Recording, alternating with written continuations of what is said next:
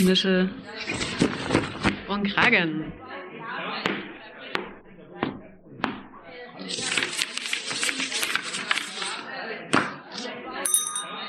Ruhe bitte. Hier ist euer Podcast Nischel und Kragen von Arbeit und Leben Sachsen. Willkommen, liebe HörerInnen. Hi. Ich bin Anna. Und ich bin Christine. Wir nehmen euch heute mit auf unsere Reise durch Sachsen, die wir angetreten sind, um die Kommunalpolitik besser zu verstehen. Heute kommen wir zu einem Interview, bei dem ein Hund dabei war, dessen Ohren durch die Gespräche zum Schlackern gebracht wurden. Wir hoffen, dass wir das ebenso bei euch schaffen und wünschen euch viel Spaß mit dem Interview, das wir mit Tim Detzner geführt haben. Er ist Vorsitzender des Stadtverbandes Der Linke in Chemnitz. Wir möchten darauf verweisen, dass die Aussagen Meinungen und politische Einstellungen der Interviewten widerspiegeln und nicht notwendigerweise mit jenen des Vereins Arbeit und Leben e.V. übereinstimmen. Licht aus. Nischel an. Los geht's. Herzlich willkommen. Heute in unserer Folge begrüßen wir sehr herzlich Tim Detzner, der Vorsitzende des Stadtverbandes der Linken in Chemnitz. Herzlich willkommen. Hallo. Ich würde dich bitten, könntest du vielleicht noch kurz etwas zu dir selber sagen, damit die HörerInnen wissen, mit wem wir heute sprechen?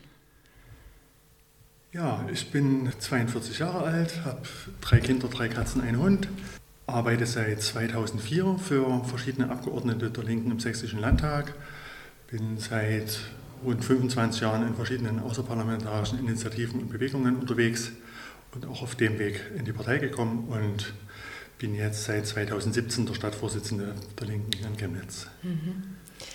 Was waren deine Beweggründe oder deine Motivation, dass du dich politisch engagierst und auch einer Partei beigetreten bist? Also der Weg in, in eine Partei einzutreten, der war ziemlich lang.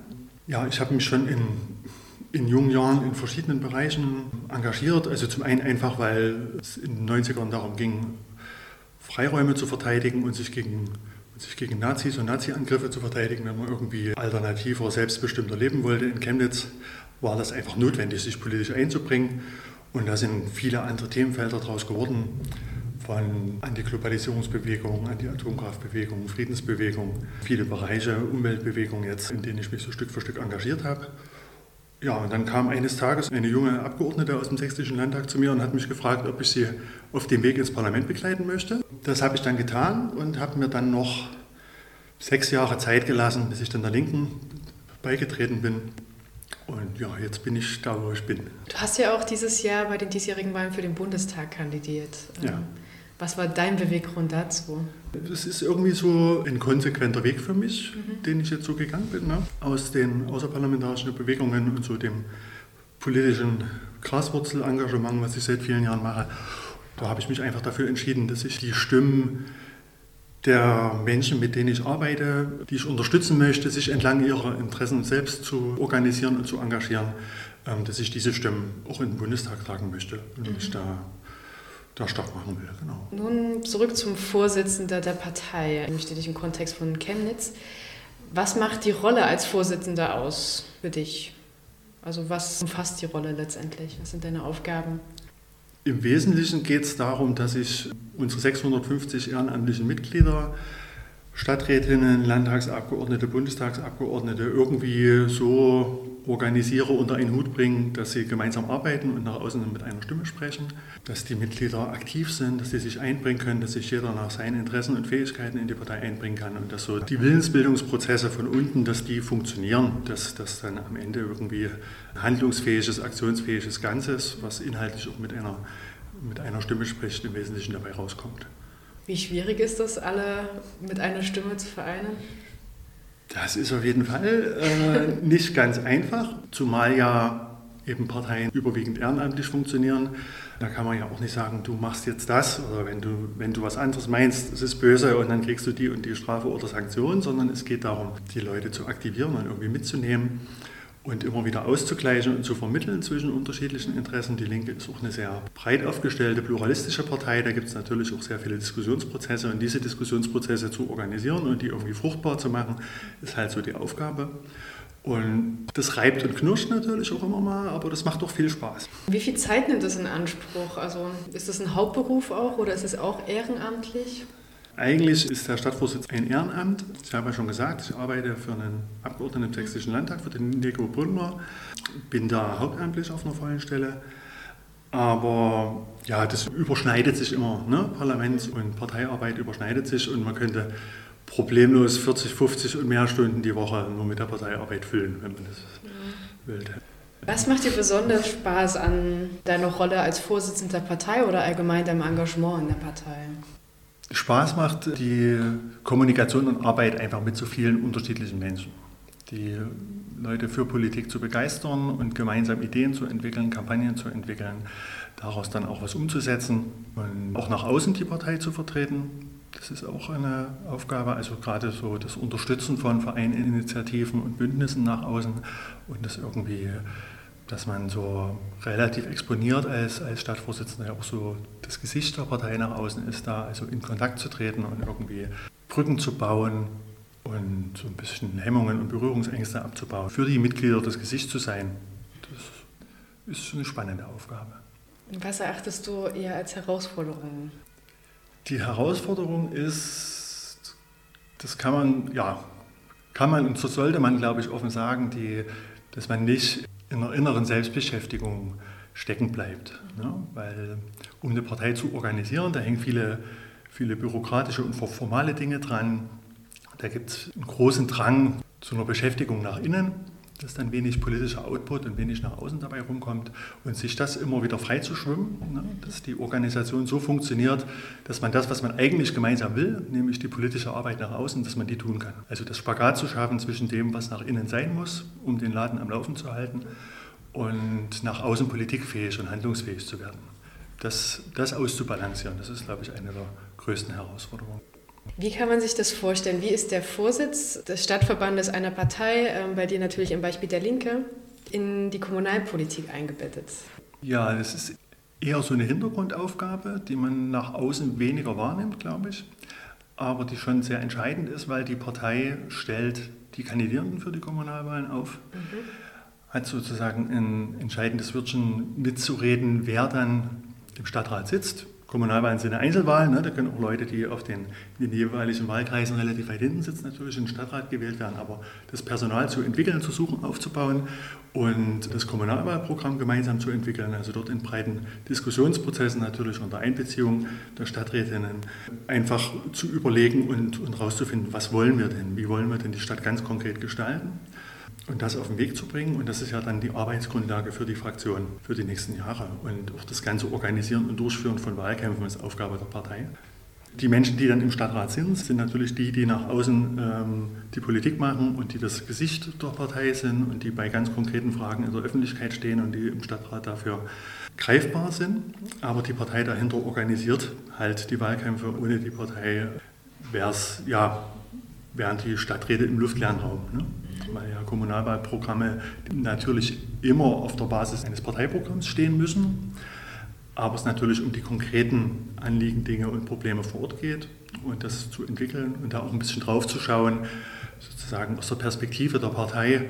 Ja, das ist so eine, eine spezifische Rolle, die auch so ein bisschen als Ausgleich und Regulativ zu den Zwängen und Schwierigkeiten und Herausforderungen, die die Stadträtinnen dann haben, ein bisschen für einen Ausgleich sorgt. Ne? Wenn man sich vorstellt, eine Stadträtin sitzt für die Linke im Stadtrat und es gibt Anträge, werden die von der Partei, also von euch dann als Stadtverband diskutiert, welche Anträge dann diese Person einbringt in den Stadtrat oder wie kann man sich da konkret der Übergang zwischen Stadtverband und aktive Arbeit im Stadtrat vorstellen? Also im, im normalen kommunalpolitischen Alltag, glaube ich, findet die Partei da relativ wenig statt, redet relativ wenig rein. Also ich bin als Parteivorsitzender bei den meisten Fraktionssitzungen im Stadtrat dabei ja, um einfach so ein bisschen zu schauen, was da passiert und um die Brücke so ein bisschen zu bauen.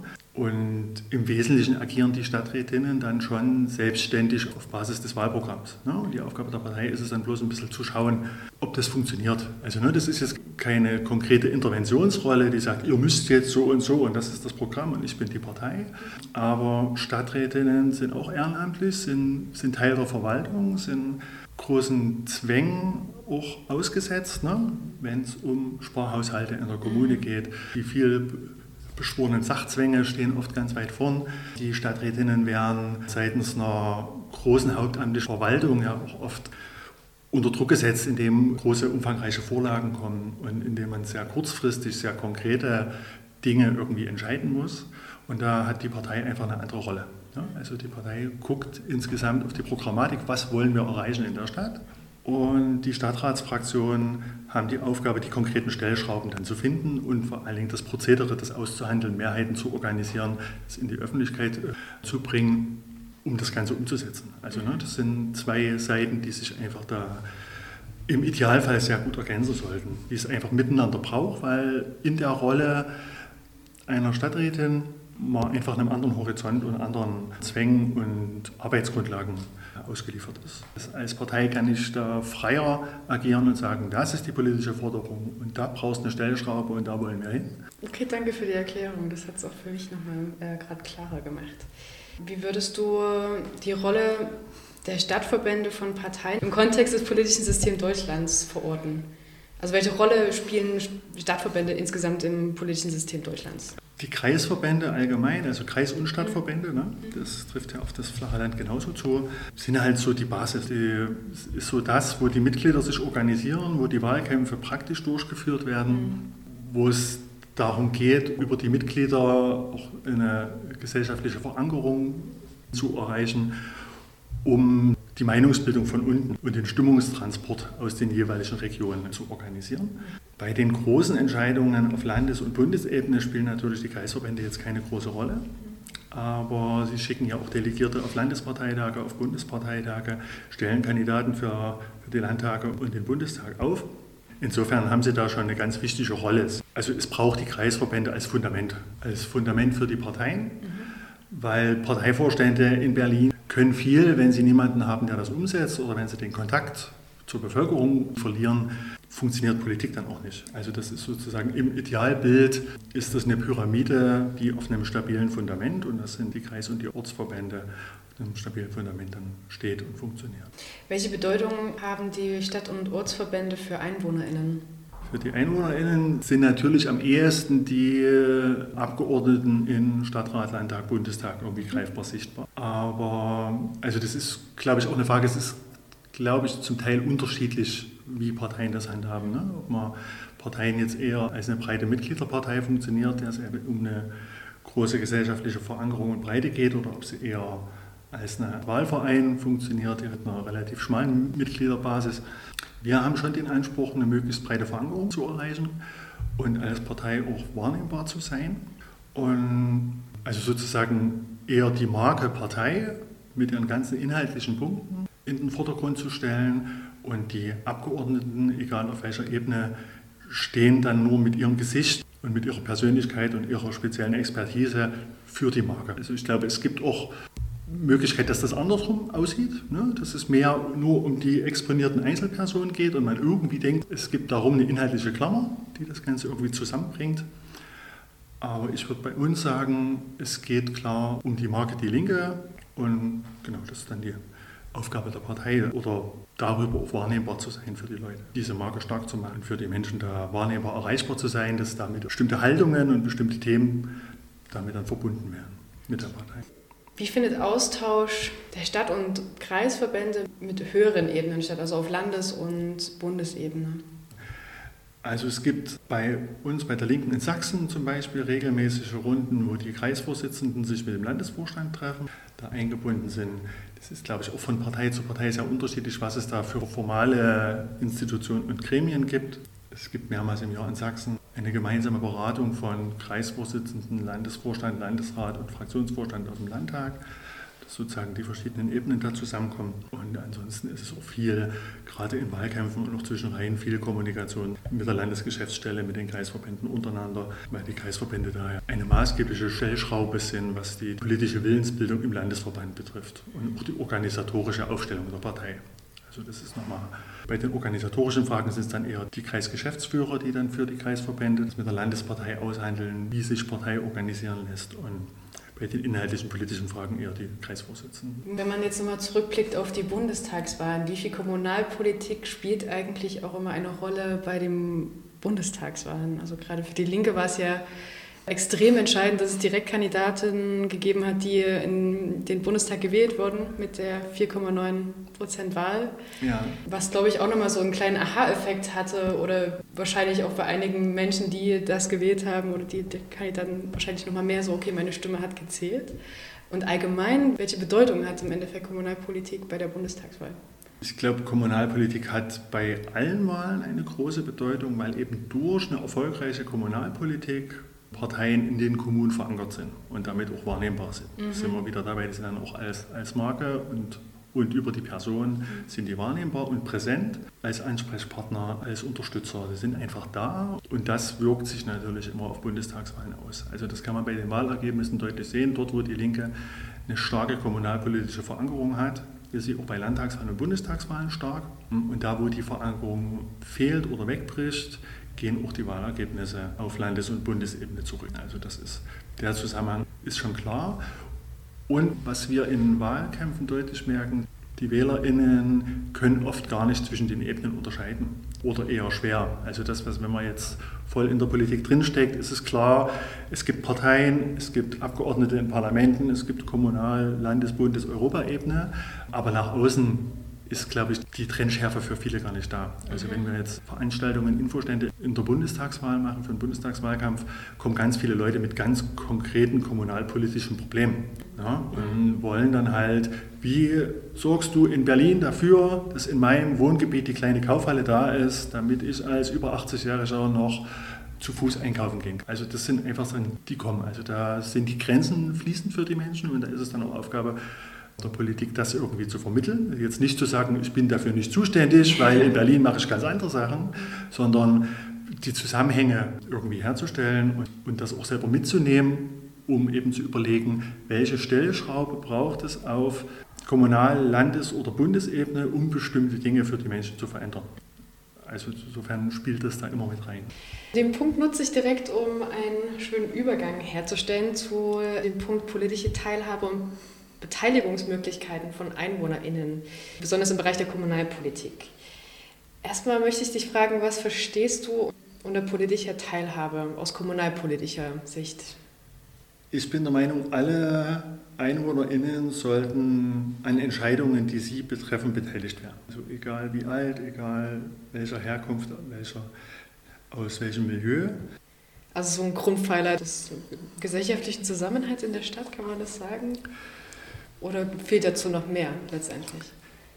Na, ich glaube, gerade Kommunalpolitik ist so konkret und beeinflusst so konkret das Leben der Menschen vor Ort, dass es einfach wichtig ist, die Menschen mitzunehmen und zu beteiligen. Dass es da eben nicht darum geht, wie das formal stattfindet, dass jeder jeder Baubeschluss und jeder Plan, was die Kommune machen will, mal in einem technischen Rathaus ausliegt für ein paar Wochen und wer will, kann hingehen und das ist dann Beteiligung und das liegt ja da und man könnte sich ja anmelden und fragen, ob man mal reingucken darf. Das ist, glaube ich, keine Beteiligung, sondern es ist wichtig, die Menschen als Expertinnen ihrer Lebenswelt einzubinden. Das ist, glaube ich, das Entscheidende und dass es gerade in der Kommune eben nicht darum geht, alle fünf Jahre die Stimme abzugeben, wortwörtlich, sondern dass da idealtypisch eigentlich eine stetige Kommunikation zwischen Kommunalpolitik, Verwaltung und den BürgerInnen stattfinden sollte. Wie würdest du einer Person, die dich auf der Straße anspricht, in deiner Funktion als Vertreter der Linke in Chemnitz beschreiben, welche Bedeutung eigentlich politische Teilhabe für das eigene Leben hat oder haben kann? Das ist, glaube ich, ein Punkt, der oft schwer ist den Menschen klarzumachen, dass sie eine Möglichkeit haben, sich wirklich einzubringen, mhm. dass sie auch wirklich Einfluss haben, dass jeder Einzelne, jeder Einzelne tatsächlich politische Entscheidungen beeinflussen kann. Das ist auf der kommunalpolitischen Ebene noch ein bisschen einfacher, weil es nicht so abstrakt ist, mhm. wie was da in Dresden oder Berlin stattfindet. Aber ich merke in Gesprächen mit Menschen auch da ein großes Ohnmachtsgefühl. Die viel beschriebene Politikverdrossenheit ist ja weniger eine Politikverdrossenheit, sondern eher eine Parteien-, Parlaments- und Verwaltungsverdrossenheit. Mhm. Dass die Menschen das Gefühl haben, diese undurchsichtigen Apparate, da kann ich eh nichts erreichen. So, demgegenüber bin ich als kleine Einzelperson irgendwie machtlos. Mhm. Und diese Machtlosigkeit aufzubrechen, glaube ich, müsste ein Ziel von politischer Teilhabe oder von politischen Teilhabemöglichkeiten sein, dass man genau das aufbricht, dass man das Gefühl hat, ich kann was beeinflussen. auch jenseits einer Wahlentscheidung, jenseits von einem Kreuz. So, wenn es jetzt um konkrete Entscheidungen geht, ob das jetzt die Frage ist, wo eine Schule hingebaut wird oder ob die Straße vierspurig oder zweispurig mit gut ausgebauten Radwegen gebaut wird oder auch in ganz anderen Bereichen, gerade Nahversorgung, was wir schon hatten, was so mhm. Themen sind, die die Leute sehr interessieren und bewegen, da stärker eingebunden zu werden bei dem, was die Menschen ganz konkret selber betrifft, ist aus meiner Sicht möglich. Da ist aber noch wahnsinnig viel zu tun. Dem, was die kommunalpolitische Praxis ist, da ist von Beteiligungsmöglichkeiten her trotzdem noch relativ wenig zu spüren. Und ich glaube, diese Kluft zu überwinden, dafür sind einfach Beteiligungsmöglichkeiten ganz dringend notwendig, die auch auszubauen, um Teilhabe zu ermöglichen. Und wenn man eine umfassende politische Teilhabe vor Ort ermöglicht, dann hat es definitiv auch Auswirkungen auf Landes- und Bundespolitik, auf Wahlentscheidungen und auch auf ein Verständnis gegenüber Politik, auch auf eine Toleranz gegenüber politischen Entscheidungen. Also und die wird nur durch Teilhabe von unten gefördert. Ich glaube, das ist ein ganz wichtiger Satz auch. Ganz wichtiger Aspekt. Nun liegt es ja an den Kommunen oder an den Städten, äh, sich für bestimmte Beteiligungsinstrumente zu entscheiden. Es gibt eine Palette von Beteiligungsmöglichkeiten, aber welche konkret in dem lokalen Kontext umgesetzt und angewandt werden, obliegt der Kommune, der Stadt. Welche Beteiligungsmöglichkeiten gibt es konkret in Chemnitz? Also was so als grundlegende Säule in den letzten Jahren geschaffen wurde in Chemnitz sind die Bürgerplattformen, die in allen, allen Stadtteilen oder in immer so zwei, drei Stadtteile gemeinsam, also sind so Bürgerplattformgebiete über die Stadt, die da entstanden sind, die jetzt nicht parlamentarisch aufgebaut sind, also keine, keine Stadtbezirksbeiräte, wie es in anderen Großstädten gibt, die dann extra gewählt werden, wo sozusagen parallel zum Stadtrat dann noch kleine Parlamente auf Stadtteilebene entstehen, ähnlich wie das bei den Ortschaften am Stadtrand ist mit den Ortschaftsräten. Das ist ein Modell, was ich nicht so gut finde. Die Bürgerplattformen haben den Vorteil, dass, sie, dass einfach die Menschen, die sich engagieren wollen, sich engagieren können. Und ja, dass das offener ist. Also dass das eine offene Beteiligungsform und keine gewählte und repräsentative Beteiligungsform ist, dass sich da Leute einbinden und dann gibt es halt dann immer, immer Vereine, die als Träger der Bürgerplattform die EinwohnerInnen unterstützen, in der Bürgerplattform auch Projekte umzusetzen. Steht auch eine ganze Menge Geld dafür zur Verfügung. Gibt es immer Steuerungsgruppen, die dann kleinteilig einfach entscheiden können, mit welcher kleinen Maßnahme kann ich in meinem Stadtteil konkret irgendwas verändern und schöner machen. Und das ist was, was ganz gut funktioniert, ist noch ausbaufähig. Das gibt es jetzt erst seit ein paar Jahren. Mhm. Das ist auch so in der Breite, die Bürgerplattform stattfinden, aber das ist eine Möglichkeit in Chemnitz. Wie wird das angenommen? Unterschiedlich, also sehr unterschiedlich. Das hat sehr was mit der Sozialstruktur der einzelnen Stadtteile zu tun, glaube ich. Wie sehr sich Stadtteile als Kiez irgendwie begreifen und wie ähm, da die Bürgerplattformgebiete oft größer sind und zum Teil auch sehr unterschiedliche Stadtteile in ein Bürgerplattformgebiet gehören, ist es nicht immer so einfach. Es gibt Stadtteile, da sind die Beteiligungsinstrumente von unten schon seit vielen Jahren gewachsen, also die so als allererstes damit angefangen haben, dass sie selber Menschen vor Ort engagiert haben und aus verschiedenen Vereinen. Also es hat auch viel damit zu tun, was habe ich für eine Trägerlandschaft in dem jeweiligen Stadtteil, was auch wieder viel mit der Bevölkerungsstruktur zu tun hat. Ne? Also wie viel Grundlage an Infrastruktur und Organisierung ist eigentlich da? Gibt es überhaupt Möglichkeiten, dass sich Menschen treffen und begegnen, um gemeinsam was zu entwickeln? In den eher, eher innerstädtischen Stadtgebieten, wo das funktioniert, ist auch die Beteiligung an den Bürgerplattformen, glaube ich, stärker. Mhm. Da am, am Stadtrand, wenn die Leute nur, sage ich mal, zugespitzt mit ihrem Auto in ihr Haus fahren, nach Arbeit und früh wieder weg, äh, und es eigentlich keinen öffentlichen Raum mehr am Stadtteil gibt.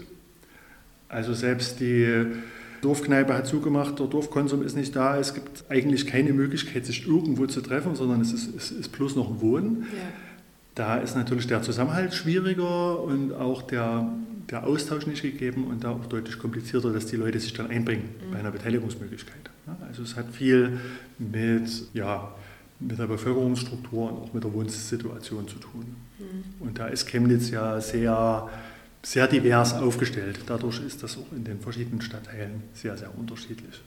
Auch von der Altersstruktur der Bevölkerung sehr abhängig. Gibt es bestimmte Gruppen, die sich besonders viel oder besonders wenig einbringen? Kann man das herunterbrechen? Das kommt immer ein bisschen auf die politische Thematik an, glaube ich. Es gibt schon eine Tendenz, dass sich Menschen einbringen, die von Haus aus eher lauter engagierter sind oder, oder die, die, die ich sag's mal anders.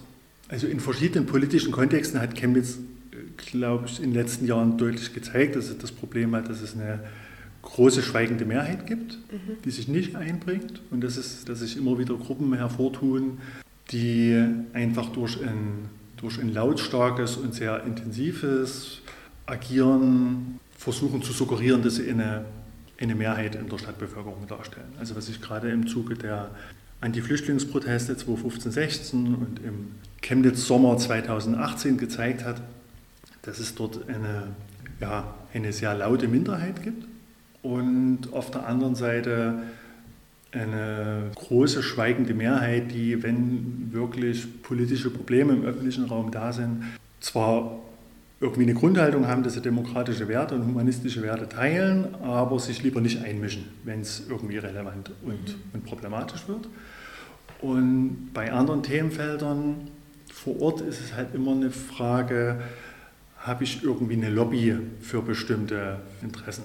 Und da sind natürlich dann ja, eher Leute mit einem höheren sozialen Status, mit einem, höheren, mit einem höheren materiellen Status, eher akademisch gebildete Leute, die sich dann eher in Vereinen und Verbänden engagieren und sich dann einbringen und sagen, meine Partikularinteressen bin ich in der Lage zu vertreten mhm. und die mache ich stark, während es andere Bevölkerungsgruppen gibt, die deutlich schwerer in der Lage sind, ihre Interessen zu artikulieren und die dann mehr Unterstützung brauchen. Mhm. Also insofern entsteht da schon ein starkes Gefälle, denke ich. Was würdest du sagen, welche Gruppen nochmal stärkere Unterstützung benötigen oder gebrauchen könnten? Wo vielleicht noch Potenziale schlummern, die noch aktiviert werden können?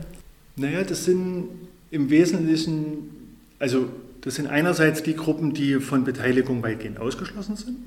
Also Menschen, Menschen mit Migrationshintergrund, Kinder und Jugendliche, hochbetagte Ältere und sozial benachteiligte Menschen zu einem guten Teil und auch Menschen mit Beeinträchtigungen, die mhm. sich einfach, also die, die eigentlich alle Gruppen, die sowieso schon an der gesellschaftlichen also Schwierigkeiten haben oder mit Einschränkungen leben müssen, was die gesellschaftliche Teilhabe betrifft, mhm. die sind natürlich dann in der politischen Teilhabe auch eingeschränkt mhm. in ihren Möglichkeiten und benachteiligt und brauchen da mehr Unterstützung. Und das ist dann wieder eben die Frage, was ich vorhin meinte, die, die Trägerstruktur und Organisationsstruktur in einzelnen Stadtteilen ist dann auch sehr unterschiedlich und die Frage, welche Unterstützungsmöglichkeiten gibt es, um sich einzubringen. Und wenn ich aber mit der allgemeinen gesellschaftlichen Teilhabe und mit einer freien, selbstbestimmten Lebensgestaltung schon größere Probleme habe und mehr zu tun habe und mehr Unterstützung brauche, ist die Hürde noch mal größer, sich politisch einzubringen. Ja obwohl ja eigentlich die, die Notwendigkeit, diese Stimmen stark zu machen und laut zu machen, größer wäre, ist die Hürde nochmal größer. Das, glaube ich, beschreibt vielleicht überhaupt die, die Herausforderung für die Kommune, eine, eine gleichberechtigte politische Teilhabe zu organisieren. Welche Rolle schreibst du dir selber zu in Bezug auf Bürgerbeteiligung und vielleicht auch Jugendbeteiligung? Da ich, wie gesagt, selber in vielen Vereinen, Initiativen und Bündnissen unterwegs bin, als Person, aber natürlich auch als Vertreter der Linken, ist es mir einfach ganz wichtig, auch, auch aus, meinem, aus meiner ganzen politischen Biografie heraus, die Menschen entlang ihrer Interessen zu organisieren. Mhm. Also so Unterstützungsleistungen zu geben, dass die Leute ihre Interessen stark machen können und in der Lage sind, sich auch entlang dieser Interessen zu organisieren und da auch irgendwie nach außen eine gewisse Wirkungsmächtigkeit zu entfalten. Und das kann man auf verschiedenen Ebenen unterstützen, organisatorisch auch mit Türen öffnen in Verwaltung und Politik, Türen öffnen in Richtung Presse und Öffentlichkeit. Also so, so eine Scharnierfunktion schreibe ich mir dazu so ein bisschen. Das ist auch ein Bereich, der sehr viel Spaß macht und an dem man auch merkt, dass sich konkret was dass man konkret was erreichen und verändern kann. Ja, oft sind es drei, vier, fünf Leute, die sich treffen und irgendwie zu einem bestimmten Thema aktiv werden wollen. Und wenn man dann merkt, dass man mit hier und da mal ein bisschen Unterstützung auch nach innen, was Gruppenprozesse, was Organisation betrifft, oder auch mit einer Unterstützung mit Infrastruktur und so, wenn man da reingeht und hilft, sieht man, dass da einfach was draus werden kann. Also so das aktuellste Beispiel bei mir ist unsere Parents for Future Gruppe in Chemnitz, mhm. die ja seit zwei Jahren aktiv ist, bis zu 50 Mitglieder hat und einfach eine große, aus meiner Sicht eine eine große Wirkungsmächtigkeit in den ganzen Klima- und Nachhaltigkeitsdiskursen in dieser Stadt entfaltet und dass einfach ganz, ganz unterschiedliche Leute sind, die im Wesentlichen noch nie was mit Politik zu tun hatten und einfach merken, es ist die Notwendigkeit da und Politik handelt nicht schnell, schnell genug und schläft und es ist einfach notwendig, da was zu tun. Und wenn man da ganz konkret an ganz kleinen Fragen mit den Menschen arbeiten kann und hier und da ein bisschen unterstützen, dann ist das einfach eine schöne Sache, dann macht es mhm. Spaß. Ja, die For Future-Bewegung hat, glaube ich, insgesamt äh, nochmal eine sehr hohe politische Aktivierung herbeigeführt, genau. oder? Wie würdest du das sehen? Ja. ja, aber das ist auch im Vergleich zu den vielen außerparlamentarischen Initiativen, die ich aus den letzten Jahrzehnten kenne, auch gerade bei den Parents for Future nochmal noch mal anders, weil das sind jetzt nicht Jugendliche, die in ihrer Sturm- und Drangphase die ganze Welt verändern wollen und sich organisieren und treffen und einfach loslegen, sondern das sind Menschen zwischen 30 und 60, 65, die einfach völlig aus ihrer Lebenswelt heraus plötzlich sagen, es ist jetzt notwendig, was zu tun. Also das ist nochmal eine andere Dimension von politischer Organisierung und Arbeit und das ist ganz spannend. Wenn du, du hast gesagt, du bist eigentlich schon länger politisch aktiv oder sehr interessiert. Siehst du in den letzten Jahren, Jahrzehnten eine gewisse Veränderung und vielleicht auch, wie die Stadt darauf reagiert? Gibt es da Verbindungen? Naja, das ist seit, seit Mitte der 90er, würde ich sagen, ein sehr kontinuierlicher, zum Teil auch sehr zäher Prozess, der in Wellen stattfindet, so ein bisschen wie sich hier eine demokratische Zivilgesellschaft entwickelt und organisiert. Also da war, als ich angefangen habe, mich politisch zu engagieren, Mitte, Ende der 90er Jahre, einfach noch sehr wenig an Strukturen eigentlich da. Also wie sich eine bunte, vielfältig aufgestellte demokratische Zivilgesellschaft irgendwie organisiert, artikuliert, da gibt es jetzt schon eine große Zunahme an Strukturen und auch eine große Zunahme an Breite und auch an Vernetzung und Zusammenarbeit zwischen den verschiedenen Strukturen, die es dann gibt. Und, und die Themenvielfalt ist auch deutlich größer geworden. Also da ist tatsächlich, da ist immer, glaube ich, noch eine ganze Menge Entwicklungsbedarf oder noch eine ganze Menge Möglichkeit, das auch weiter auszubauen. Aber die Punkte, wo sich Initiativen, Vereine, Menschen zu verschiedenen Themen treffen können und auch austauschen können und auch eine Zusammenarbeit mit zum Beispiel Gewerkschaften oder Parteien äh, oder auch eine Kommunikation mit Verwaltung irgendwie möglich ist, das hat deutlich zugenommen in den letzten Jahrzehnten. Das, was man unter demokratischer Zivilgesellschaft versteht, ist ein zartes Pflänzchen, was aber dauerhaft Dünger, Wasser und Licht braucht. Und das ist ganz wichtig, dass das die Parteien, aber auch die, die Kommunalpolitik einfach sieht, dass es eine stetige Unterstützung braucht, um das weiter auszubauen weil das am Ende der ganzen Stadt zugutekommt, der Lebensqualität und in dem halt Aushandlungsprozesse einfach stattfinden können. Und dafür braucht es die Basis, die Möglichkeiten, dass Menschen sich einbringen und auch gehört werden und ernst genommen werden mit ihren Interessen. Wie können Personen mit ihren kommunalpolitischen Interessen auf euch zukommen und wie werden da die Stimmen gehört, wenn es gerade um Zuhören geht auch? Unsere Stadträtinnen sind natürlich regelmäßig ansprechbar und da ist auch eher, eher die Fraktions- oder Anlaufpunkt. Ja, also weil die Menschen kommen dann ans Rathaus, weil da sitzen ja die Fraktionen der Parteien und das ist das, was ich vorhin schon mal gesagt habe. Mhm. Da ist die Unterscheidbarkeit für die Menschen gar nicht so gegeben. Also was ist jetzt Partei, was ist jetzt Stadtratsfraktion, was sind jetzt Stadträtinnen. Aber da gibt es regelmäßig Bürgersprechstunden auch von einzelnen Stadträtinnen in den Stadtteilen oder in den Wahlkreisen. Also da ist schon so eine konkrete Ansprechmöglichkeit da. Aber auch zu uns als Partei kommen natürlich Menschen mit konkreten kommunalpolitischen Problemen. Und das ist dann einfach die Frage, dass wir das dann an die Fraktion weitergeben und da in einem Austausch sind, weil es ja dann schon der Stadtrat ist, der da was drehen kann. Ich kann jetzt als Partei nicht zu irgendeinem Amtsleiter in der Stadtverwaltung gehen und sagen, ihr müsst jetzt mal das und das, aber wenn ein Stadtrat dahin geht, ist das einfach, ist das einfach was anderes so. Aber wir sind als Partei natürlich trotzdem offen und ansprechbar und übertragen das, aber das ist schon stärker die Rolle der KommunalpolitikerInnen mhm. sozusagen das Gesicht zu sein, was dann auch zuhört und mhm. das aufnimmt und verarbeitet. Wir können da eher nur Zuträger sein als Partei, mhm. Wenn wir Dinge mitkriegen.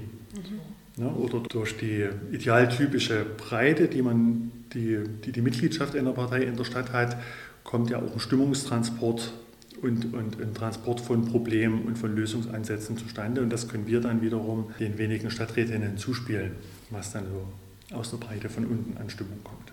Und wie sieht es denn eigentlich aus mit äh, Personen, die nicht wahlberechtigt sind? So, die Wahlen sind ja so das demokratische Momentum, wo viele dieses, ja, ich lebe in einer Demokratie und ich kann hier meine Stimme abgeben. Aber wie sieht es aus mit Personen, die nicht wahlberechtigt sind, also sei es Kinder und Jugendliche, also die Beteiligung oder auch von Personen, die keine deutsche Staatsbürgerschaft haben oder EU-Staatsbürgerschaft. Wie können sie sich beteiligen, mitwirken und aktuelle Politik mitgestalten und wie wichtig erachtest du das?